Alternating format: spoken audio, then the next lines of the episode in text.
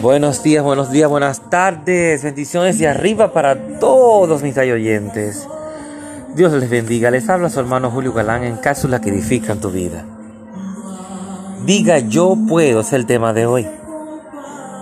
En 1 de Juan 4:7 el Señor nos dice, queridos hermanos, amémonos los unos a los otros, porque el amor de Dios, el amor viene de Dios, y todo el que ama ha nacido de él y lo conoce.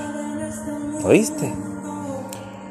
Conocí a dos mujeres y pensé que eran madre e hija, pero la mujer mayor dijo, no, no lo, no lo somos, pero es como si fuera mi hija.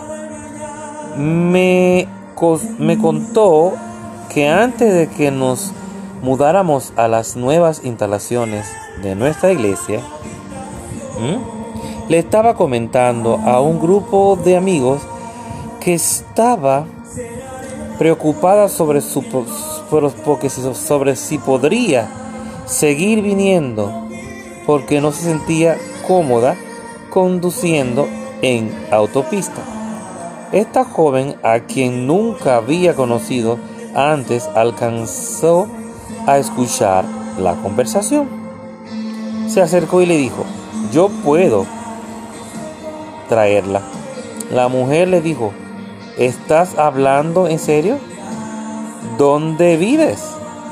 Vivían a 30 minutos de distancia. Sin embargo, esta joven lo vio como una oportunidad de convertirse en un milagro.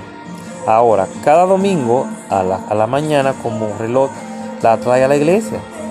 Después de que la mujer mayor me contó la, historia, abrazó a la joven y le dijo, Joel, ella es mi milagro. ¡Qué belleza! ¡Qué hermoso esto! Diga yo puedo. Si tú tienes la oportunidad de ser de bendición, la oportunidad de ayudar a alguien, di yo puedo hacerlo. Y también se aplique yo puedo a Filipenses 4:13. Todo lo puedo en Cristo que me fortalece. Todo lo podemos hacer en el nombre de Jesús con entendimiento bajo su guianza. Así que aprovecha cada oportunidad que tiene de ser de milagro de alguien, de ser de bendición para alguien, de ser de ayuda, de ser útil para alguien. Dios te bendiga, Dios te guarde. Tu hermano Julio Galán en cápsulas que edifican tu vida.